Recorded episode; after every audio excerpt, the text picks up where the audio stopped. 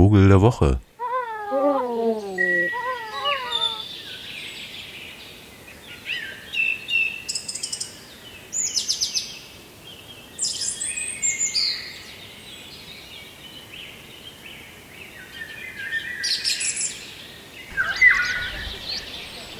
Also es ist herrlich, oder? Also das, äh, man fühlt sich wirklich wie die Truben versetzt.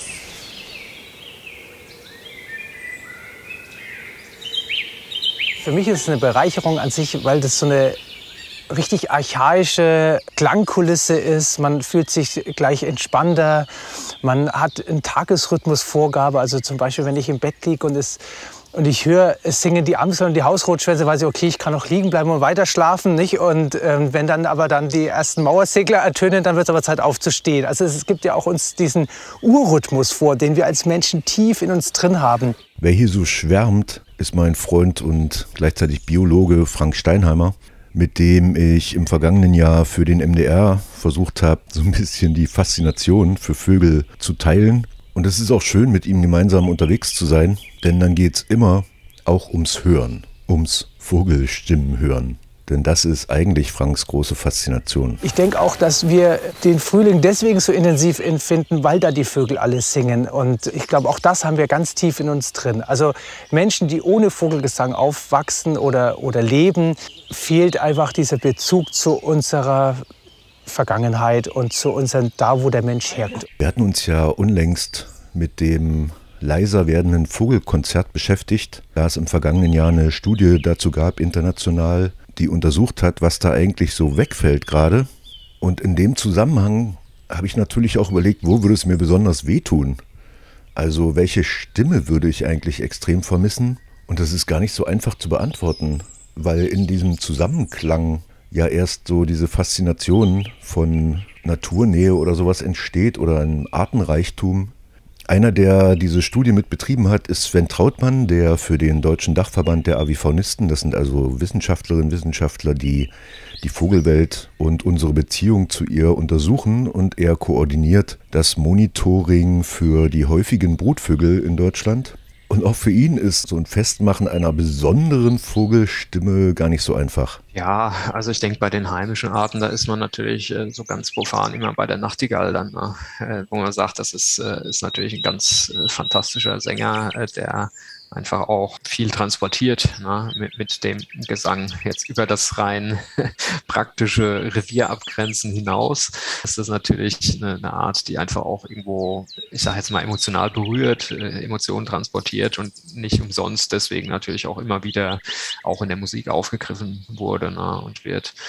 Klar, also man merkt das, wenn man versucht, das zu vermitteln, auch was, was so die speziellen Sachen der einzelnen Arten sind. Ne? Also wenn man eben versucht, Vogelstimmen irgendwie näher zu bringen. Ne? Da gibt es natürlich dann so Merksätze wie ach, wie habe ich dich so lieb oder so bei der Goldammer, äh, so Geschichten. Das kann man natürlich äh, dafür nutzen und äh, da hat irgendwo auch jede Art so ihre Eigenheiten, ne, die einen dann irgendwo auch berühren. Aber ansonsten, also so richtig für mich besonders außergewöhnlich, äh, stimmlich, das sind natürlich die Arten, die, die andere Arten imitieren, wo man sich denkt, okay, wie kann jetzt äh, irgendwie ein Star irgendwelche Handytöne imitieren oder sowas. Ne?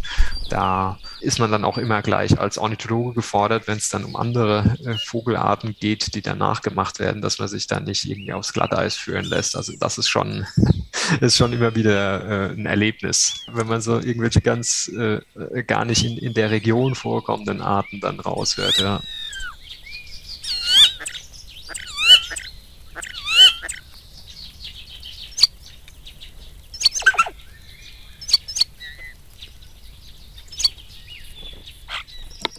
Ja, diese spöttenden und vielfältigen Vogelstimmen, die hatten wir hier schon oft beim Wickel bei unserem Vogel der Woche. Und einer, der da wahrscheinlich herausragend ist, ist der Star, weil wir ihm über seine Stimme eigentlich auch eine Individualität zuschreiben können, was ja oft bei Vogelstimmen gar nicht so einfach ist.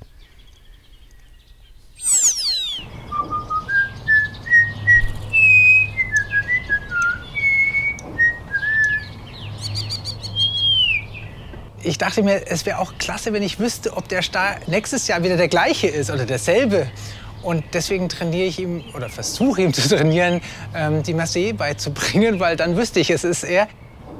Und witzigerweise, den letzten Pfiff, den macht er immer gerne nach. Aber er macht eben nicht diesen Rhythmus hoch. Also dieser klare Pfiff, der hat ihn schon fasziniert.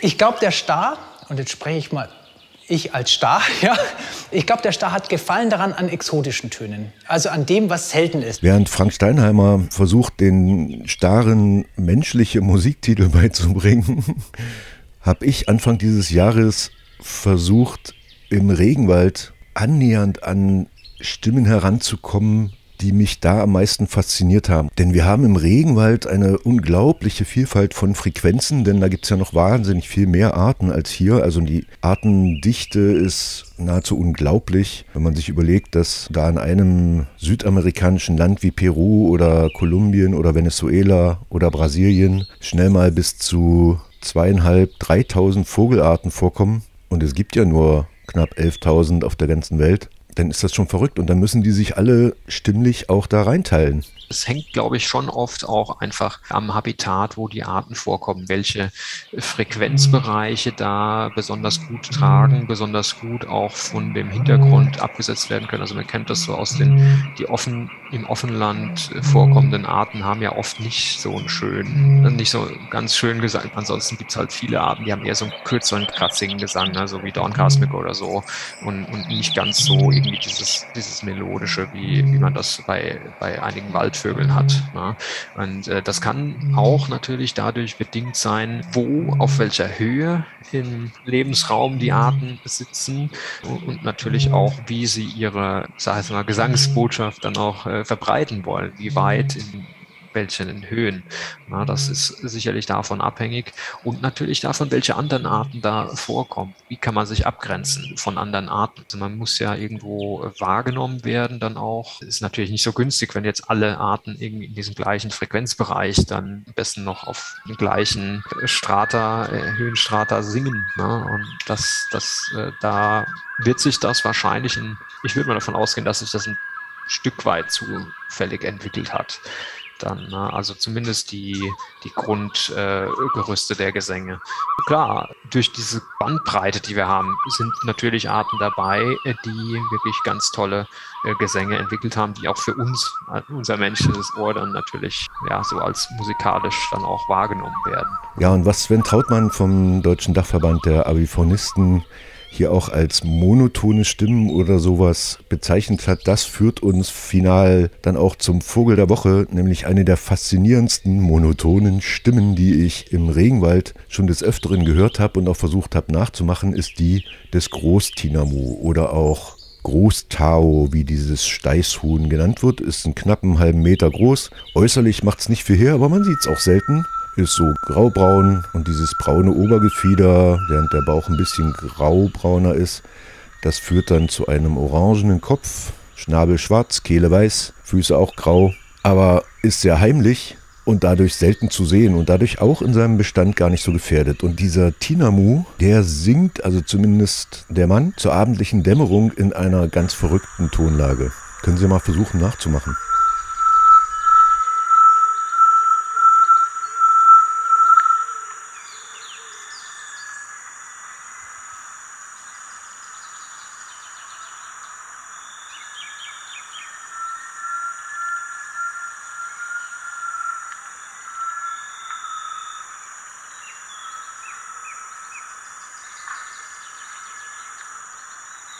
Ja, also ich kann mir vorstellen, jetzt gerade in, in diesen tropischen Regionen, da gibt es ja eine ganze Reihe von, von Arten, die ähm, doch eher, ich sage jetzt mal, monotonere äh, Gesänge haben, die also jetzt nicht so strophig oder oft nicht so strophig aufgebaut sind wie bei äh, unseren heimischen Arten. Oft sind das ja auch keine echten Singvogelarten, sondern eher dann so in den Bereich der Suboszinen, sagt man dazu, fallen die da eher rein. Also die schon auch ähm, also gelernte Elemente haben zum Teil, aber wo vieles dann doch angeboren ist ne?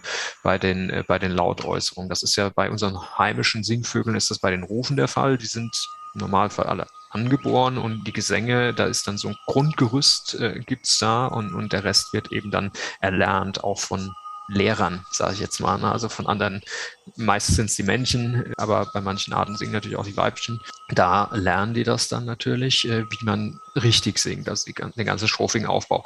In, in den tropischen Regionen ist es, glaube ich, allein schon durch die Vielfalt der Habitate, durch die Weitläufigkeit, aber auch durch äh, zum Teil ja, sehr begrenzte Vorkommensgebiete wichtig, dass äh, noch wichtiger als hierzulande, dass die Gesänge weiter tragen.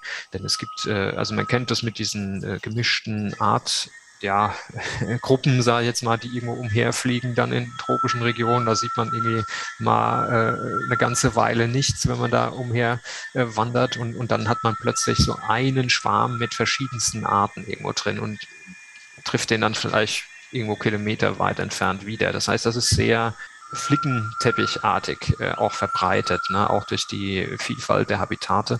Und äh, ich denke, das ist ganz wichtig, auch für die Arten, so würde ich mir es jetzt herleiten, äh, dass, dass die wirklich auch äh, Lautäußerungen haben, die vielleicht nicht ganz so ausgefeilt sind, ja, und, und nicht ganz so strophig alle aufgebaut sind, wie, wie wir das hier von der Nachtigall zum Beispiel kennen, aber die weit tragen und die damit auch eine über größere Entfernung dann auch eine, eine Verständigung ermöglichen, ne? weil, weil die Arten eben nicht flächig normalerweise vorkommen, ne? sondern deutlich spezialisierter dann auch an, oft sind. Ne?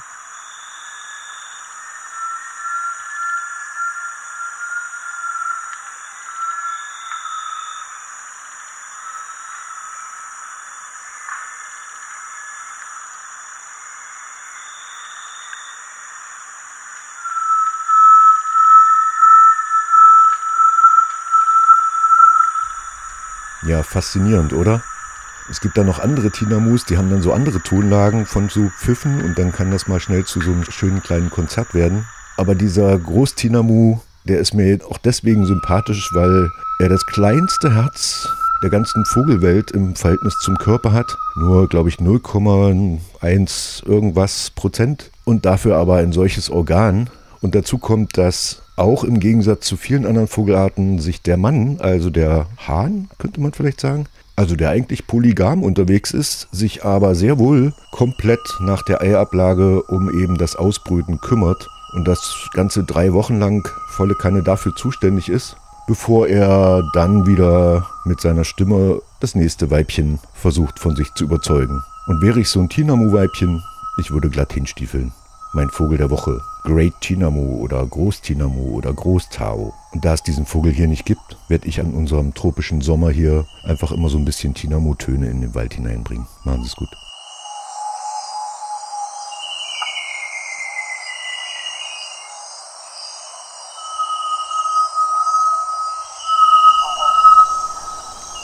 Vogel der Woche.